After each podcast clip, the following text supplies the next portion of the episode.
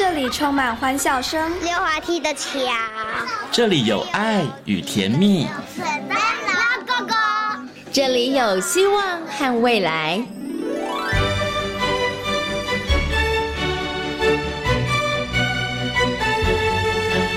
遇见幸福幼儿园，遇见幸福幼儿，遇见幸福幼儿，遇见幸福幼儿园。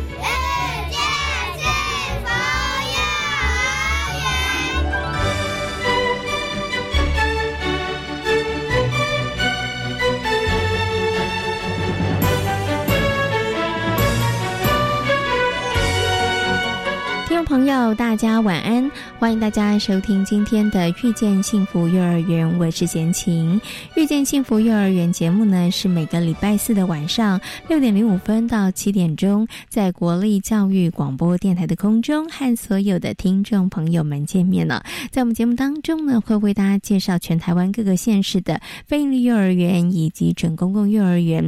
另外呢，也会在节目当中呢，跟大家讨论最新的幼儿教育政策，或者是幼。儿教养方面相关的的问题。那么，在今天幸福幼儿园的单元呢，要为大家来介绍的是位在新北市的准公共私立大鹏幼儿园。那私立大鹏幼儿园呢，提供孩子们一个非常优质的学习环境啊，那也照顾了不少呢幼儿园周遭的弱势家庭。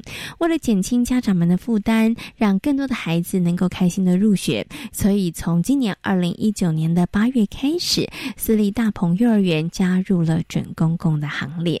那么在今天的单元当中呢，呃，私立大鹏幼儿园的负责人陈建平大哥以及园长李文文园长呢，将来到节目当中跟大家来进行分享哦。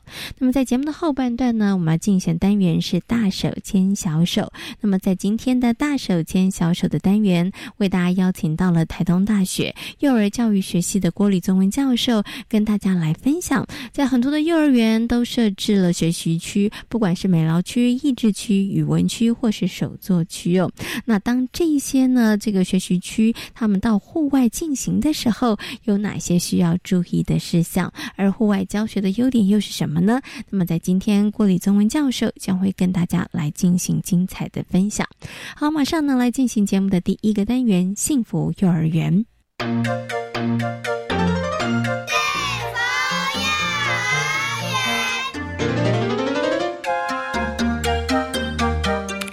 成立超过二十年的私立大鹏幼儿园，拥有广阔的学习跟活动空间。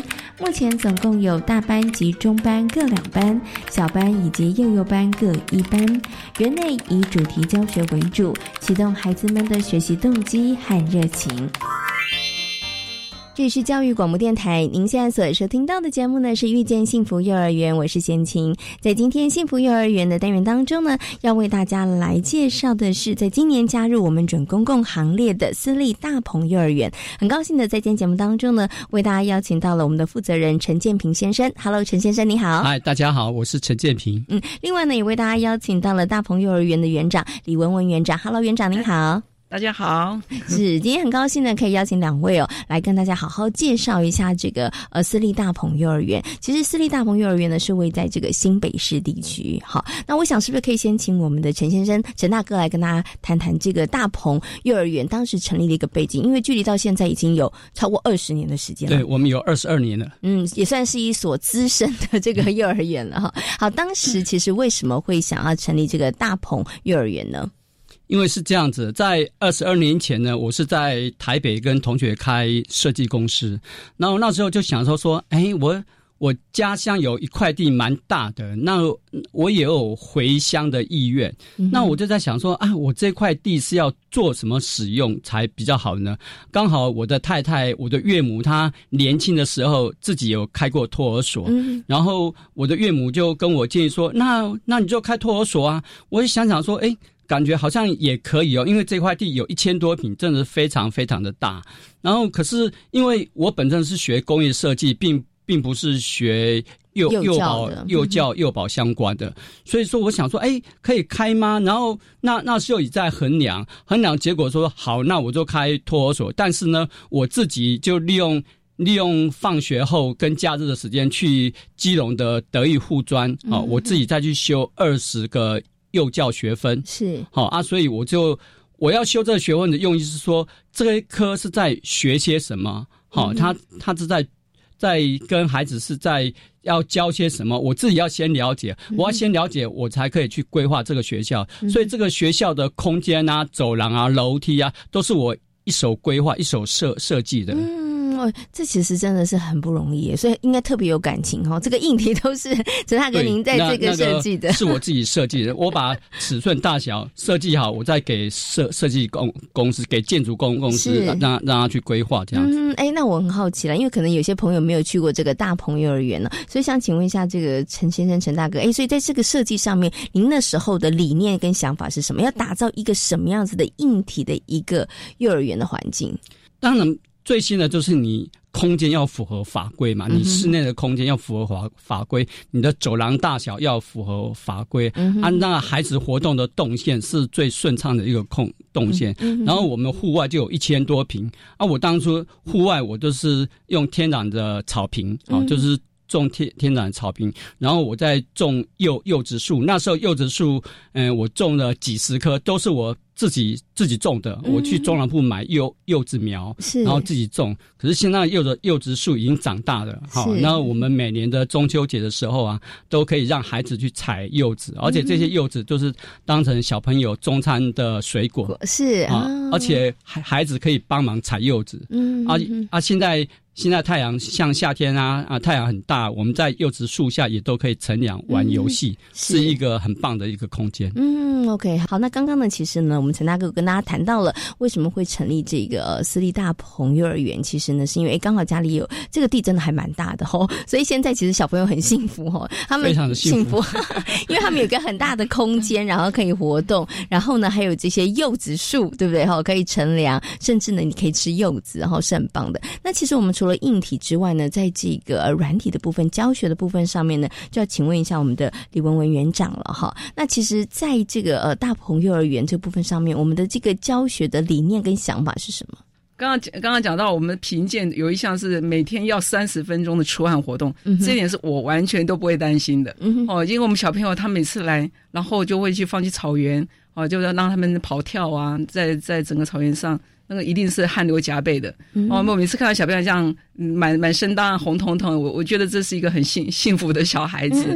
哦，那当然讲讲到教学理念，那呃，我我自己在我的办公室上面就是有一个呃专门的，就是教学理念的一一一个文宣这样子哈，希望提醒自己嘛，提醒自己，对啊，还是小朋友他是独一无二的。啊，那嗯，他每个就是我们来这边就是让他可以适性发展，嗯哦，所以即使老师他同意让一套教学出来，可是他针对不同的小孩子，他还是我们老师都很棒，他们都知道这个我。我收今年我收到这样的班级的小朋友，哪些是怎么样的孩子，是特殊的孩子，或是怎么样的孩子？他们会即使是同样的教学，他就可是他们会针对他不同的东西，会设计不一样的单元。是啊，那我呃，现在我们在各班各班，我们现在还是一样分龄层，我们有大班、中班、小班这样子分分龄层教学。但是我会有一天是混龄教学，嗯，哦，就是他们所谓的跑班叫分区分组教学。嗯那这天每一班呢，我们六个六个班哈，每个老师他会设计。设计一套呃单元啊出来，然后到时候嗯，在那个时段有大中小幼的小朋友，他们同时拿着他们的分区卡啊来来到这边，老师会分配你今天到哪一班。所以今天这这个呢，比如说我大班老师今天我接收到一个是大中呃不同班的六个班的小朋友都来我这边，那他的课程他就必须要分出哦，我我定下这个课程可能要适合大班，我可能也有小班的，有幼幼班的。啊，他们就呃，譬如说，呃，有不一样的教材出来之后，然后会有深浅不同啊。那幼幼班小朋友看到大哥哥大姐姐在做一些比较难的东西，啊，那大的小孩子会协助幼幼班的小朋友。我觉得这是一个很棒的一个时间，嗯他就是混龄在混龄教学的优点，就是在这段时间可以培养出来。然后那完了之后，然后时间到了，他们就又回归到他们正常。他们自己同年龄的小朋友的。哦，那就是我觉得这是我目前我觉得这我的特色，当然是特色之一啦哈。那另外你要讲到其他的特色，当然我们也有直排轮的直排轮的教学，那这个也是我觉得一直很值得推广的一个一一个运动啦，因为直在诶，在直排轮学习的过程，小朋友一定摔倒啊，干嘛的？然后回去啊，那家长会打电话说：“院长，我可以不要上这堂课吗？”小孩子回去之后吵着不要来上课啊，因为他会摔倒，会痛啊。是。可是我发觉，我我每次在第二学期的运动会会有成成果发表，家长看到刚开始看到小朋友摔倒，然后又站起来又继续溜，之后他们都跟我说，他们看得很感动，因为他们就是起来摔倒之后起来，然后又继续又很开心的溜。每个家长看的就是几乎都要就流下眼泪，对对，回到家跌倒一定是哭的。可是，在这个场合，每个小朋友跌倒马上站起来，又继续溜，又做出不同的动作，老师要的动作出来。嗯他我我觉得这个动这个直排轮的运动，我觉得在从小从小这样训练，让小朋友玩，我觉得我觉得我我我有采用这个教学，我觉得我还蛮蛮值得，觉得可以继续推广这样子。OK。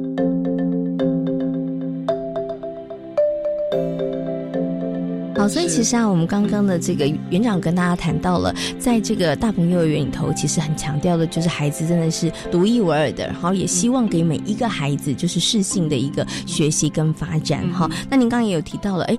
发现，我觉得好像在这个大鹏幼儿园很强调孩子的体能部分上面的一些训练，对不对？包括您刚刚说的 有这个直排轮的，然后还有呢，每一天应该是放风时间吧？因为刚好有这样子的一个场地，所以让孩子可以尽情的这个奔跑。其实，在孩子的这个体能、体适能上面的特别的一个要求，或者是给他们一个这样子一个机会，不管是学直排轮，或是在这个草地上奔跑，是不是在这个部分上面，您也看到了孩子这个这个部分上面，他们的。确实有一些缺乏的啊，或者是这个部分对于他们的学习来讲的确是重要的，所以在我们的课程设计的规划跟安排当中，它其实会特别的强化。是。我我其实我们老师会常常看到说，常常跌倒的那些孩子，他在大那个大肌肉发展上面可能会比较弱一些。像比如说跑一跑就摔倒，跑一跑又摔倒。那我们会鼓励这样，有时候会我们也会不忍心嘛。但是在就是先先帮他擦个药什么的，然后会先跟妈妈讲哈，如果在学校有任何小受伤什么的，老师一定是先跟家长告知一下，说哦，今天他有也摔跤了，我们已经帮他处理好了。但妈妈放心，他只是一个皮肉伤而已。嗯啊，妈妈不用太心疼，因为。因为有时候妈妈真的回去看到这样子，会会说啊，那那他可以不要跑嘛？我说妈妈，这个是他成长的过程，不用太担心。哦，你今天今天他跌倒，你不让他跑，那下次可能伤那个，可能又又伤更更重了哈。所以我们会，我只是提醒他说，你慢慢跑，如果你不是就不用急这样子。嗯哦，这个是我们会反而小小孩子跑得很开心，可是反而我们要安慰的是家长啊。如果家长能够放手，让小孩子在我们这我看得到的安全的范围内。做他任何的活动，其实对小朋友是都很有帮助的，所以对我们要教育的反而是这样。好，小朋友玩的很开心。在我们最近几年，我们都有收那个特教生，就是轻度发展迟缓的。嗯我我发觉最近几年这些轻度发展迟缓刚刚来的时候，真的是真的是比同年龄的孩子还弱，但是在我们这个大环境下，他很快的就去跑，就去跳，就去走。然后他的进步真的非常非常的快，快到那个连家长自己都看得出来，说哇，读你们大鹏之后，他的身体各方面的发展真的是进步非常非常的快。所以说，一个大环境、大空间，我们鼓励孩子去去跑、去跳，对孩子的大肌肉、小肌肉的发展都非常非常好。同时，我我在想，这些大肌肉的发展很健全的话，对他的大脑的发育是不是也相对的会进步的很快？嗯，所以很多发展迟缓的孩子来我们这里读了半年之后，我觉得他们进步真的是非常非常的快。嗯，OK，所以其实呢，也是透过这个，可能看起来好像孩子们就是跑跑跳跳，其实在玩而已哈。可能其他人看起来就像是在玩，但是其实在这个玩的过程当中，孩子的大肌肉、小肌肉，哈，他们可能都被训练了，对不对？那甚或呢，像刚刚我们这个陈大哥讲的，可能他们的脑部的刺激，也许他们的这个学习的专注力可能会更好，对对对，哈。所以刚刚其实我觉得园长讲也很有趣哦，就是哎，小朋友其实他们就当成是玩，很开心，反而是爸爸妈妈不放心。但是哈，可是刚 可能刚开始的时候，孩子们会跌倒，但是我相信，其实真的跑了。几个学一几个礼拜，一个学期下来，孩子他们其实对于身体的那个平衡协调度，应该也进步很多，对不对？应该伤痕就越来越少了啦。没有了，没有见到他摔了。其实我个人发觉哈，适度的小小的伤痕也是一种教育，是他就知道怎么保护自己啦。因为孩子一定要到知道，他知道受伤会会破皮，这是一个教育。因为有些孩子我们过度保保护，过度保护他都不知道，不知道都会受伤。可能今天去逛百货公司，他也这样跳；去大马路也这样跳，就很容易发生意外。所以如果说在学学校适度保护的环境之下，适度的小小的受伤，其实。对他反而是好的。嗯，OK，所以这个真的要请爸爸妈妈放心了。尤其我觉得在幼儿园里头，其实呢，这个真的呃，园方方方面面都会考量到，他一定会让孩子在一个最安全的环境下。但是也不是说在这样子的一个环境下，孩子就绝对不会受伤，因为真的跑跑跳跳难免哈。可是爸爸妈妈真的也要让孩子们，你要放心，然后让他们有机会好，然后去学习，其实是很重要的。那我们刚刚有提到了，在这个体能的部分上面，因为我觉得啊，大鹏幼儿园算。是得天独厚，拥有一个非常好的环境，所以呢，其实孩子们可以在里面尽情的去运动，然后去伸展，然后去训练他们的大肌肉哈，跟这个小肌肉部分。那但是呢，刚刚其实我们园长有提到了，我们主要的教学的部分以这个主题教学的部分为主哈，所以我想接下来就要请园长跟大家分享一两个，其实我们在主题教学曾经进行过的教案，好不好？好。呃，我们老师在筛选主题单元教学的时候，哦，呃，呃，一学期初会有参考房间的，哦，会有很多的，他们可以挑选。当然，挑选两个之后，会呃，就是老师会开始会做很多的延伸，然后他们会比较注意，就是说会不会要不要融合在地的，呃，在地的文化啊，譬如说我们上次有一个呃魔术墙跟欢乐屋之类的哈，或者是。很美丽的大桥之类的，那我们就会想办法带小朋友哈，除了老师设计课程内玩这些房屋啊，然后绘绘画墙壁啊。那个我呃我老师也会跟说，啊陈叔叔，哎我们可以带小朋友去参观，但是要娃娃车载过去哈，小朋友才会看得到的特色的墙壁，或者是茅屋或什么的哈，会带他们到处去走去看，这样会把教学的场景往外延伸。嗯哦，那还有最近上次有的那个呃天气的部分哈，那天气我们哇我们草原更大了，他随时都可以去观赏雨滴哈落下来，老师又带他们去对实景。那我们呃比较乡下的地方资源稍微弱的呃比较弱的部。部分可能，譬如说，哦，我们要呃看地震是怎么样啊，或或或比较呃深一层的呃那个参观，就比较不会像台北市资源那么丰富，而且我们去带去水利局看怎怎么样。所以老师这一部呃还有上次有个盐田，哦，那盐田又很远，我本来想说带小朋友去呃教呃户外教学，可是太难又太远，因为我们现在呃户外教学就是以呃新竹以北好最近的距离，像新竹以北的游乐区这样玩。啊，那时候因为有个盐田的主题，但是又太远了，那那只好就放弃。但是我们老师现在，现在老师就是手机很方便啊，就 Google 哈，然后放在影片上，让小朋友就是看一下哈，然后是啊，那天气的变化啊什么的，就是当老师在在地的文化呃没有办法这么快的给小朋友的时候，然后老师他们就会运用。用其他的资源啊，网络上资源可以放给小朋友看。因为现在有这个照片啊、影片啊，其实都非常方便哦。所以我懂了。所以在这个主题教学当中呢，其实老师会针对可能孩子们生活当中哎比较容易接触到的、感兴趣的，然后我们来去做一些讨论，带着孩子们去做一些思考，然后我们再做一些延伸的部分。那延伸的部分呢，包括了可能跟社区的一些资源结合，对，或者是说哎，我们可以稍微远一点地方，新竹以北地方。可以的话，都带着小朋友，他们真的是亲眼去看到、听到、闻到，对，好加深小朋友的一个学习，哈。OK，因为我本身也是专业的娃娃车司机，我每天就在街上跑。啊，有时候老师会提。会问你说：“哎，陈叔叔，我们哎要去看桥。”然后我的脑海里马上就形成说：“啊，哪一座桥有什么地方桥？什么桥？什么有水泥桥、钢铁桥，或者是木木头做的桥？是，或者说我们要看不同的墙壁。我说：哎，有水泥的墙壁。”或是砖头墙壁、石头的墙壁，或是泥泥泥土的墙壁，或是彩绘的墙壁，或是雕刻的墙壁，我脑海里面马上就出来，然后我就是说，好，我们哪一天去，然后我规划一个一个行程，我就把所有墙壁都让孩子去看得到、摸摸得到，是，哦，这样这样子就是。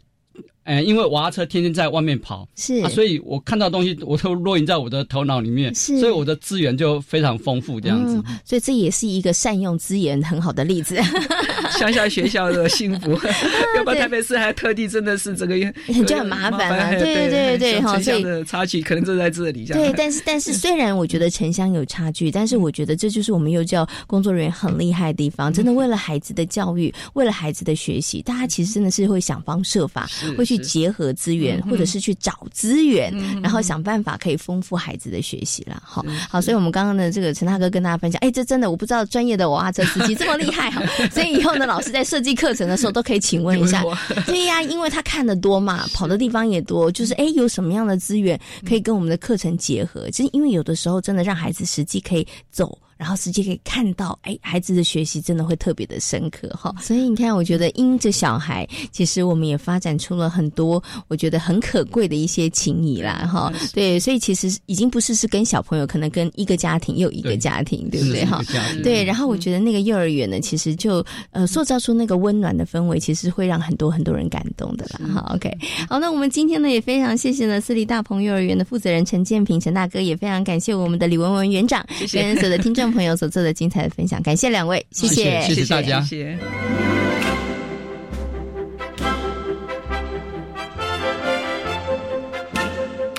从事幼教工作超过二十年的谢乔露老师，小的时候就是家里头的孩子王。在教学的过程当中，乔露老师相当重视孩子们的品性，他也会因着每一个孩子的特色，给予适宜的刺激和教学方式。然后最主要是我很喜欢小朋友，我也热爱这份工作，所以呢，就我从毕业之后就投入这个行业到现在，嗯，还是很热爱这个工作。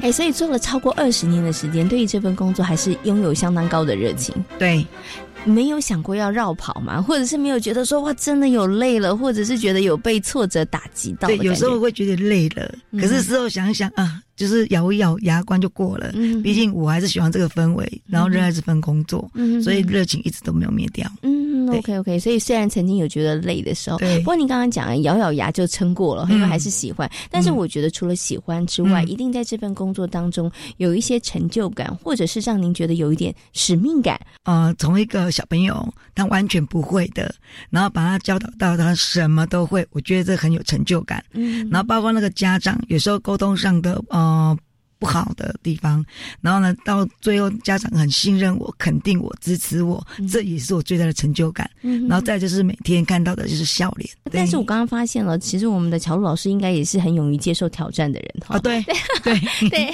就是说，哎，如果有家长比较不好沟通，或者孩子有什么学不会的，哎，您觉得您选择的就是勇敢的面对他，然后想办法去解决他。对对对对对哈。所以其实从事幼教老师这份工作，也是要不断的一个学习跟精进。对对对，就是说自己就会在进修，或者是啊多去吸收、吸取一些别人的经验。有时候别人经验哎，我觉得这个方法不错，那我会自己就是说啊，自己来就是在我身上本身也在实实行一下。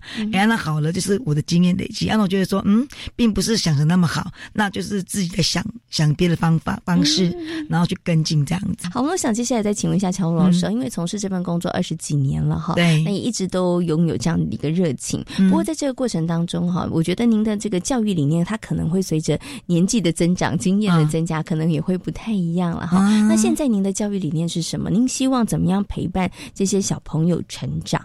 嗯，我一直来的那个教育理念就是说，我觉得品性真的非常重要。所以呢，有一批一批的新生进来，我第一个就是。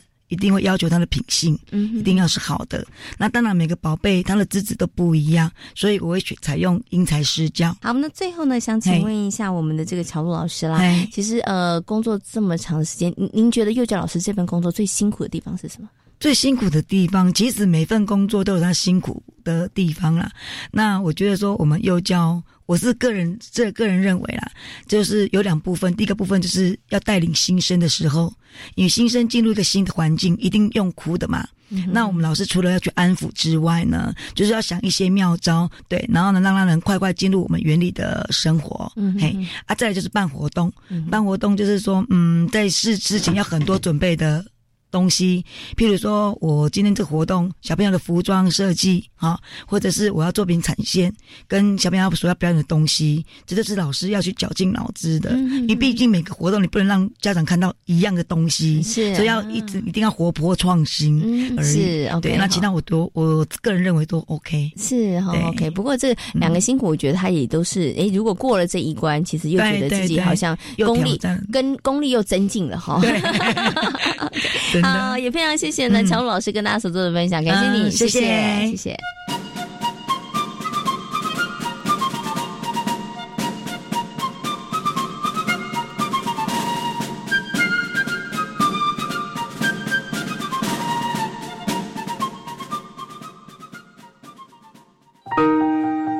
大家好，我是教育部部长潘文忠。面对少子女化危机，政府积极和时间赛跑。首要的任务就是要来解决父母托育的难题。教育部从去年八月首次推出准公共幼儿园的机制，今年八月开始，也将在全国来全面推动。透过符合条件的私立幼儿园加入，保障第一线教师跟教保人员的薪资，希望能够吸引优秀的教保人员，加速提升全国优质平价的教保服务。小孩如果读准公共幼儿园，家长每个月的缴费不超过四千五百元，如果有第三名以上的子女，还可以再少一千元。低收、中低收入户的子女是免费。而政府的这一切努力，都是希望年轻人能够勇敢结婚，愿意生小孩。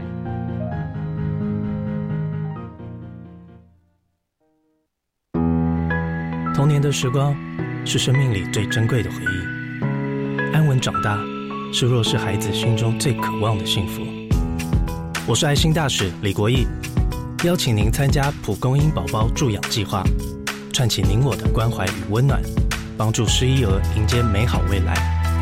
中义基金会爱心专线：零二二九三零二六零零二九三零二六零零。大家好，我们是台湾弦乐团，我们都在教育广播电台。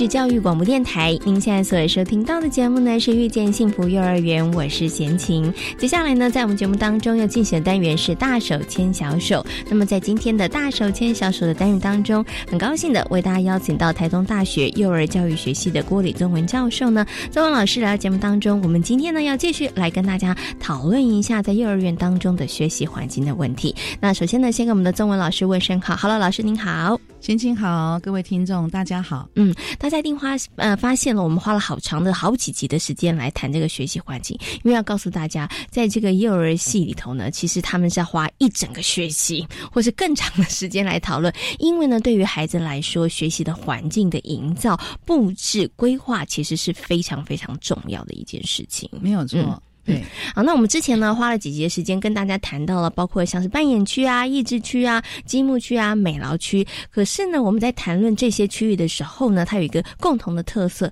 他们绝大多数都是在室内，嗯，对不对？可我们今天要来谈谈，哎，这些区域它可不可以搬到户外？可不可以在户外来进行呢？嗯，所以先问一下郭那个我们的老师好了，可以搬到户外吗？可以啊，其实学区它本来就是一个学习的区域嘛，嗯，所以不应该只有限制在室内，是搬到户外是没有问题，只是形式上会做一些改变。嗯，可是我想请问一下老师，是不是我们刚刚提的什么积木区啦、扮演区啦、语文角啦、益智区啦、数学区啦，这些其实它都可以室内室外都通用的。嗯，都可以，其实基本上是都可以的。是的，是的。嗯，OK。所以刚刚老师有提到了，可以室内室外都可以，但是我们有的时候考量点是什么？老师到底是要决定说，今天我设置的这个学习区要在室内，还是我的学习区应该放在户外？考量点是什么？是地方的大不大，或是那个呃场地够不够宽裕嘛？呃，场地呃是首要的考虑，因为有些园所它的场域可能室内的这个部分比较适合，嗯哼那室外不够大，那室外就大部分都留给大肌肉活动的这个部分。嗯哼，可是你知道，其实孩子如果我们在户外的时间长的话，他并不是所有的时间都会用在大肌肉。嗯有些孩子也想坐下来跟人家玩玩扮家家酒，就像我们小时候啊，有没有拔几根草，然后几个石头就可以煮饭了？是，那是那也可以当扮演区啦，是对不对？对哦，OK，好，所以呢，其实场地的大小是一个很重要的考量。嗯，对。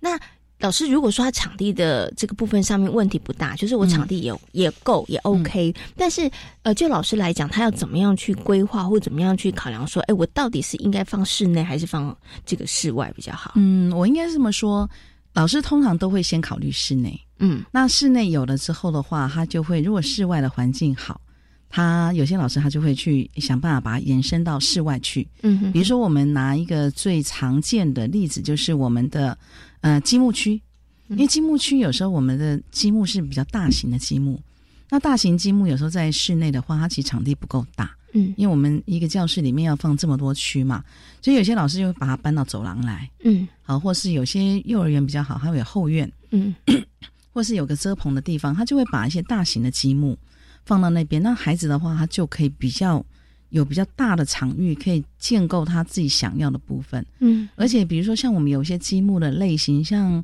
以前比较常见，我现在到幼儿园比较少见，是因为那个积木真的蛮大的，我们叫空心积木。嗯，它是木头做的，可是它中间是空的木板拼的积木。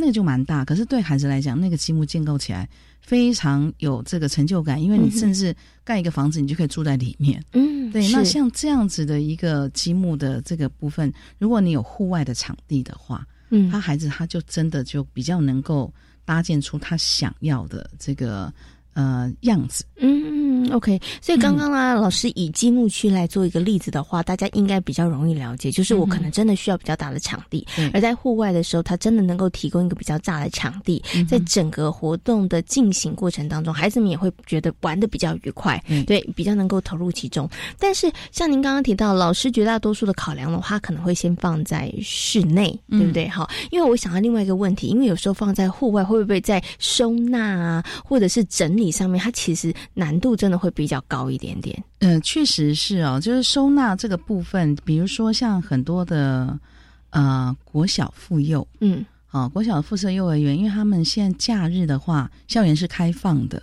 所以他们就变成说户外东西，他可能要收起来，嗯嗯哎，所以就变每个礼拜啊，他他是都要收进来，然后又拿出去，收进来又拿出去，嗯，确实也考验着就是老师他愿不愿意做，就是把呃学习区延伸到户外的这个这个考量。嗯，嗯好，那独立幼儿园这一块会比较好一点，可是会遇到比如说下雨啦，嗯，或者是像那个呃猫啊狗的嗯哼。这些会可能会小动物小动物对，会然后会有一些清洁卫生的这个部分。哦，是，际上这些也都会让就是老师们比较会却步，嗯哼，对，然后就可能他会在选择在室内，然后为主布住这个学习区为主。但是呢，诶我接下来问题就是，那老师既然这样，我们就不要搬到室外就好了，我们就统一全部都在室内进行，不就好了吗？那到底有一些学习区它到外面的原因是什么？除了我们刚刚提到的像大型的积木，它可能就真的需要比较大的场地，可能比较适合。那除此之外，为什么像诶美劳区啊，或者是语文角或者扮演区，那在室内进行就好啦？那为什么要到这个室外呢？嗯，到室外的话，其实我们还有一个好处，就是其实我们的素材会更多元。嗯哼，有些东西我们很难带到教室里面去，因为老师可能会疯掉。嗯哼比如说沙子啊、土啊那些。啊可是这些东西的话，其实在室外的话，孩子他在玩起来的时候，他可以随手就可以运用。嗯，那运用的时候，老师也不会担心把教室给弄脏啦。嗯就像我刚刚说，哎，比如说我们在在那个室外如果要煮饭，嗯啊、也许我们就是煮沙子啊。嗯好，在扮演的时候，可能就是用用它，或者用树叶什么来当做一些材料嗯嗯啊、来使用。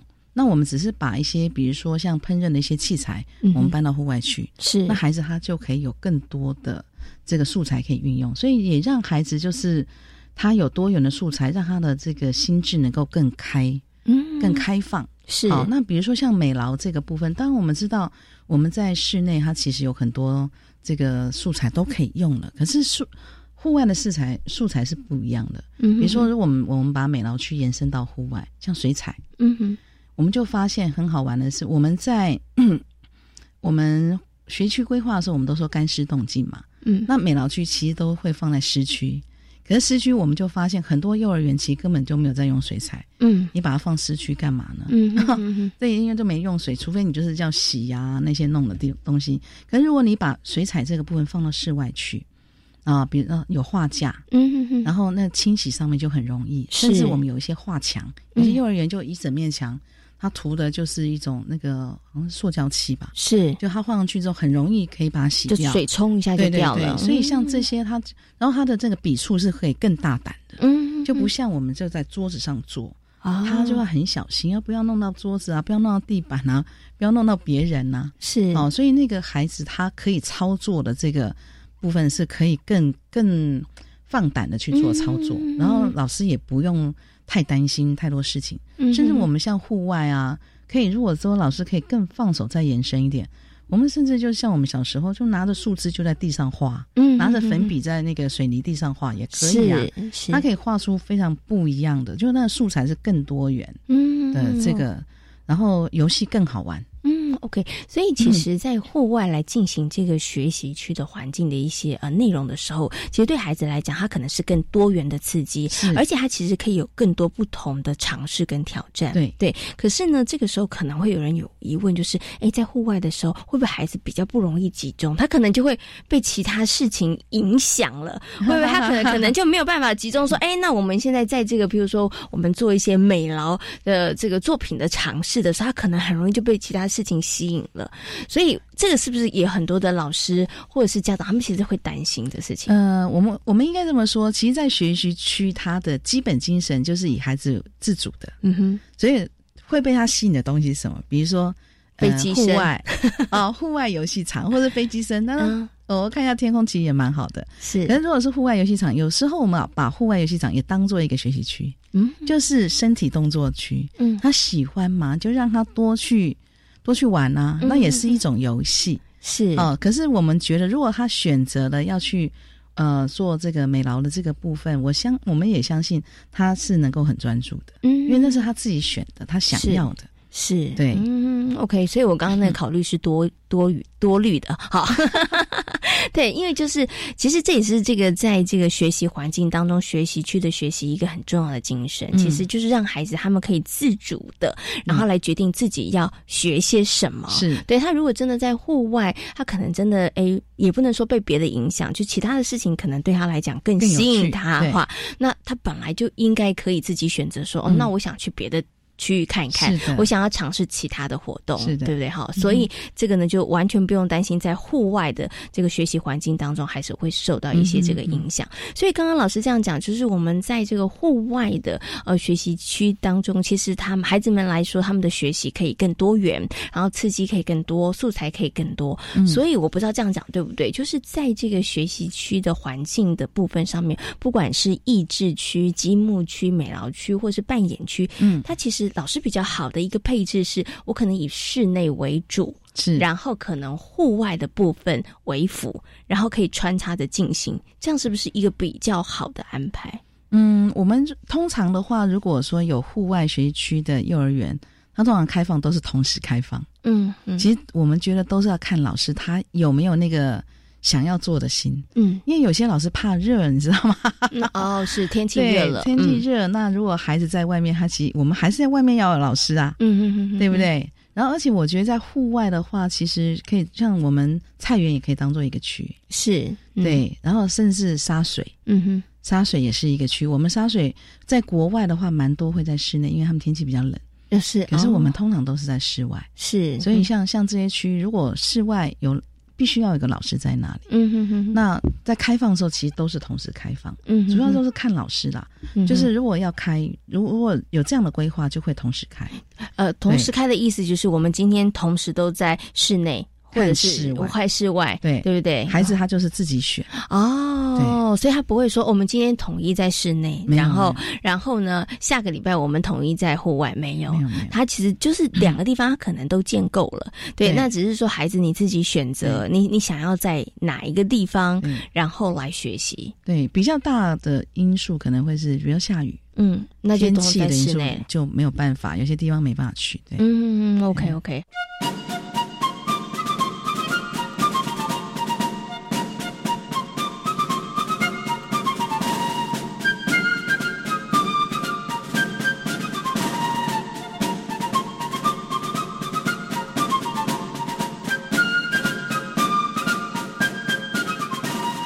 所以呢，我们刚刚把在这个学习区哈，它不管是在室内跟室外这个部分呢，稍微跟大家做了一点啊比较清楚的这个说明哦。我想接下来要请这钟老师跟大家讲一下，就是哎，如果说我们真的，比如说像以益智区啦、积木区啦，或数学区，或者是美劳区哈、语文角这些，老师他真的也想要在户外来发展，或者是跟孩子们来进行互动，让孩子们来学习，来布置一个这样的学习环境的话，还有什么要特别注意的事情啊？我们可以就不同的角落来跟大家说明一下哦，可以啊。比如说，像大家都会觉得语文区其实放在户外好像有点难度哦。对，而且 而且空间很大，是小朋友要讲话就好像要扯开喉咙，是这个拉嗓子讲。是，比如说像如果像一般的语文区，我们会说像那个听说读写这四个面向，可能是一般老师会会考虑到的。是啊，那比如说像读的这个部分，它我们就会觉得它需要安静的地方。嗯，其实你有想过我们。我们在这个小时候啊，念的一些课本里面，我们会说在树下读书。嗯，可是我们现在小孩其实都没有在树下读书的这个经验，很少，对，非常非常的少。所以其实如果说学校里面有一些地方，当然树下是一个好的地方，就是它要阴凉。嗯哼。然后再来的话，就是他如果在一些呃我们的院子的某一个比较安静一点点的角落，然后放置一个一些书，让孩子他在那边。也能够静下书心来，用用吹着自然的风，不是吹着我们，就是不在教室里的话，其实我们会让孩子，就是他如果喜欢看书，他随时都可以看。嗯其实我们是要让他有这样的感受，就是他随手他都可以拿到书，随手他可以都可以坐下来看一本他想要看的书，让他觉得阅读是一件。非常享受的事情。嗯，这个其实真的很重要，因为我觉得现在好像我们太过强调，可能有的时候把阅读当成是一个仪式，就是说，哎，我一定要在什么样的环境下，然后在什么样的时间，然后我才可以看书。其实阅读真的应该是生活当中无处不在的。没错，对你只要愿意，其实随时有一点小空档，都可以拿出一本书来阅读。好，所以这个是这个，所以有的时候我觉得可能是老师要先突破那个刻板的印象，对，就是觉得说。哦，我们一定要安静，然后一定要营造一个这个美美的环境，或者是说一个非常这个安静的环境才能够阅读。其实不是，不是。哎，在户外偶尔有个车声过，或是偶尔有个蝉鸣声，其实也是非常不错的，对不对？好，好，我们刚刚提到的是这个可能语文区的部分，对不对？好，好，那再来益智区好了。那像益智区的话，其实有些老师就会说，那我们有些东西都在。那个小配件很多，如果掉了像拼图啊，很麻烦，对对不对？然后再来的话，我们就会觉得说，可是意志区有一些东西，你知道，有些孩子啊，他是身体动作比较好，嗯，然后他的这个意志的这个部分，如果能够跟身体动作结合，其实是非常好的一个部部分。嗯哼哼，你想记得小时候我们跳房子吗？记得啊，跳房子有时候我们会写上一二三四五六七八九十。嗯哼。所以你就让孩子在那边跳，其实他也是意志跟体能的结合，他就把这个认知在数字的认知这个部分就结合在一起。是，甚至有时候如果很多家长跟老师都没注意到，我们有一些那种我们现在戏称它叫那个罐头油锯，嗯。罐头油锯上面会有那个圈圈叉叉，你知道吗？我知道，对，可是很多小孩都没玩。其实可以连成一直线的那个，对，三个叉啦或三个圈，对，九宫格嘛，然后可以连成一直线。其实那个也是一个益智，其实在户外可以做的，只是老师你要去引导，是。引导孩子说，哎，我们在外面玩圈圈叉叉，嗯，对，那那个就还也是一个。然后另外会有一些圈圈，也是在那个油锯上面。是。啊，他可能会五个一数或十个一数，嗯，所以他是用大肌肉，比如说这样一，然后就把一个圈圈推过去，二是。三，然后它就是有数跟量，它其实都在里面，嗯，好，那是在油具上它本来就配置的，是，那甚至我们如果老师愿意的话，我们也可以在地上画，嗯，就是像大富翁啊，或是数字，嗯，我们就来投骰子。是，然后就大家来来走啊，看谁走到最后。嗯，就是用身体来当做我们意志的这个一个棋子。嗯，其实也很好玩。是 OK，所以我知道益智区并不是说我们一定要把那个教具小小的，像拼图啊，或者是小小的积木啊，我们要搬到户外，其实不是，不是，是是老师你要换一种方式。对，我们可能要就地取材。是对，然后呢，呃，利用这个现有的这户外的一些可能素材，然后呢，来让孩子们动动脑。然后像刚刚呃钟老师说的，其实也可以跟身体来做结合。它其实又是体能训练，它同时也是脑力的激荡啦，对不对？嗯。然后再来还有那个，我们上意志区也讲到操作的这一块嘛。嗯哼。那操作这一块，我们就会说，其实我们会鼓励孩子他去用户外的素材。嗯哼。比如说我们在室内可能都丢沙包。嗯。我们在室外搞不好就丢石头。是。对。然后丢石头啊，就是 捡那个一，嗯，要丢上去接起来，丢上去接起来。是，他其实就是在训练孩子手眼，是，哎，手眼的这个协调性。所以，是就是老师，其实你只要稍微用心，嗯，甚至像那个五子棋啊，嗯，我们也都可以，就是就画几个格子，对，我们就可以捡一些黑白的石头就可以玩了。嗯。哎，都是老师要用点心哦。我现在懂了，所以呢，其实不管是从操作区、益智区、扮演区到语文区，甚至这个美劳区，它都可以在户外进行。但是，并不是老师要把室内的东西原封不动的搬到户外，其实不是这个意思，不是不是，而是老师呢，你要呃。发挥这些学习区域的一些精神，然后利用户外可能他原来就有的一些素材，对对不对？然后就地取材，然后来延伸，然后来设计，是对不对？哈，只有只有就是刚刚讲的语文区比较难，因为语文区还是要书，就叫书。对，OK，好，老师刚刚有特别强调一个重点，是老师要多用一点心。好，这个就是我接下来问 的问题了，就是有些老师他可能经验这么真的不是那么够，他没有办法一下子想到。这有什么好方法？就是我可能要看其他的老师，或者是我可能要多一些学习，或者是多一些尝试吗？嗯，其实呃，我觉得去观摩是一个蛮快老师可以学习的一个方法。嗯嗯嗯，对啊，像我这个学期就呃这一年，我正好带我们台呃台东的课纲的社群，我们就是以学习区为主，所以我们就是也到每个学校哎去看看他们的学习区到底。怎么做的？嗯，那很多老师就是去了那边就一直问啊，一直拍照，对呀，然后因为他们就会觉得，哎，对呀，我怎么都没想到啊，可以这样做，我怎么都没想到。当我在那时候会挑，哎，真的是那个区域是这个学校可能比较有特色的区域，是，对，然后就请他们来帮我们做这个区域的介绍，嗯，然后我们接着也讨论，哎，那我们这个区里面，哎，跟课纲结合的学习指标可以应用哪些？嗯，对，所以我觉得现场去观摩，然后再加上。这个实际的去跟老师、其他老师来做互动，嗯，我觉得老师们他其实学习非非常的快。嗯，对，我觉得这也是台湾的幼教界的老师们真的很厉害的地方啦。大家就是不断不断的这个学习。不过像刚刚中文老师说到的这个观摩，我觉得其实它是真的很有用的。因为像贤琴呢也跑了台湾很多的呃这个非营利幼儿园，哎，我真的觉得有些老师他的那个设计的巧思，嗯，真的是非常的厉害哦。是对哈，可是有的可能是跟他们自己过往的经验累积有关，那有的也是哎他们去看了其他的园所，然后回。来，他也不是原封不动的就搬过来使用，因为真的要因地制宜来。因为每一个园所，其实我们所处的地理环境跟我们所拥有的东西，其实有的时候。不一样，不一样的，所以你说原封不动的拿过来使用，有的时候是真的有困难。对，所以老师们就是，哎，原来有这个想法，原来可以朝这个路径去思考。然后老师们真的每天也在绞绞尽脑汁啊，嗯对不对？所以不要以为学习区只有孩子们在玩，老师们也花了很多的心思。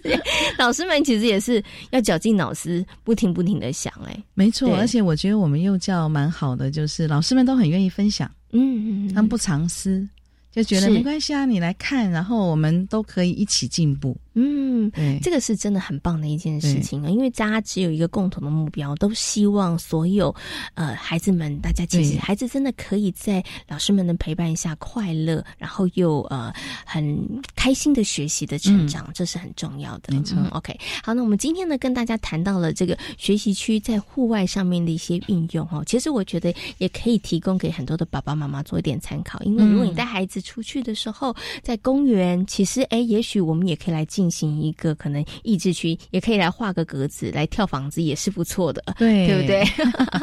OK，那今天呢也非常谢谢呢台东大学幼儿教育学系的郭李宗文教授，也非常谢谢宗文老师在空中跟所有的听众朋友们所做的分享，谢谢老师，谢谢，谢谢。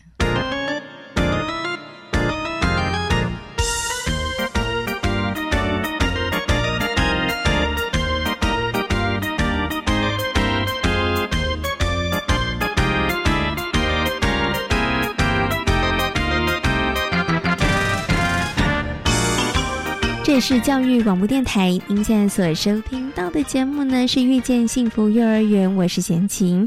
接下来呢，在我们节目当中要进行的单元是学习 online。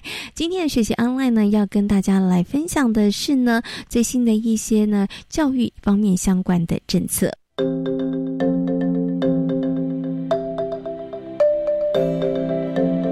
学习 online。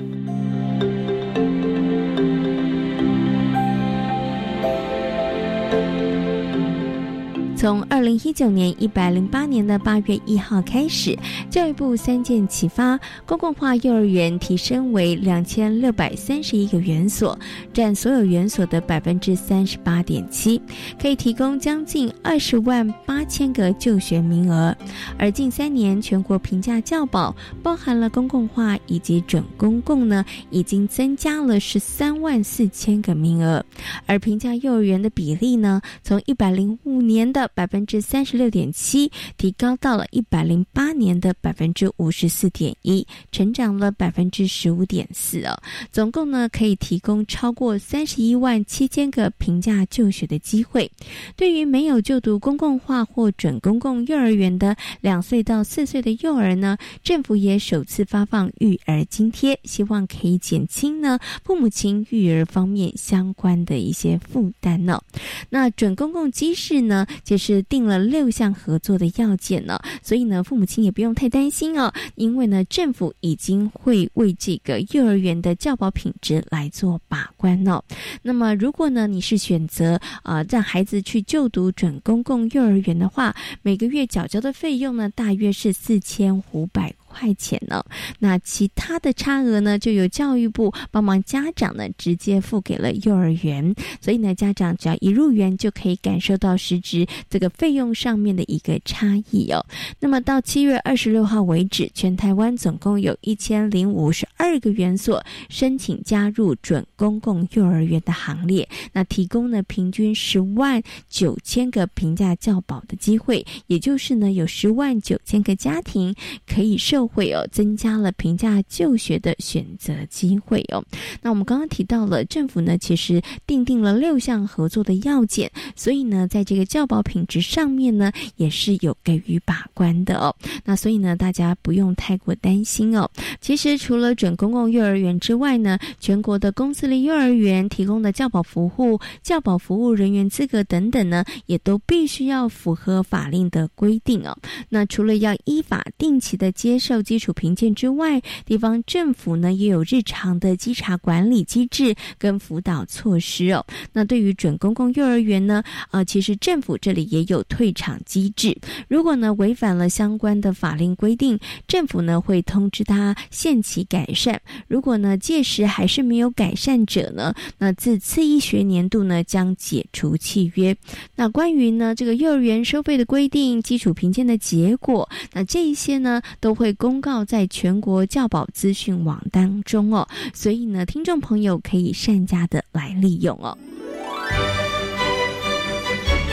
在今天遇见幸福幼儿园的节目当中呢，为大家介绍的是准公共的私立大鹏幼儿园。另外呢，也为大家邀请到了台东大学幼儿教育学系的郭李宗文教授，跟大家分享了学习区在户外场地利用。方面相关的问题哦。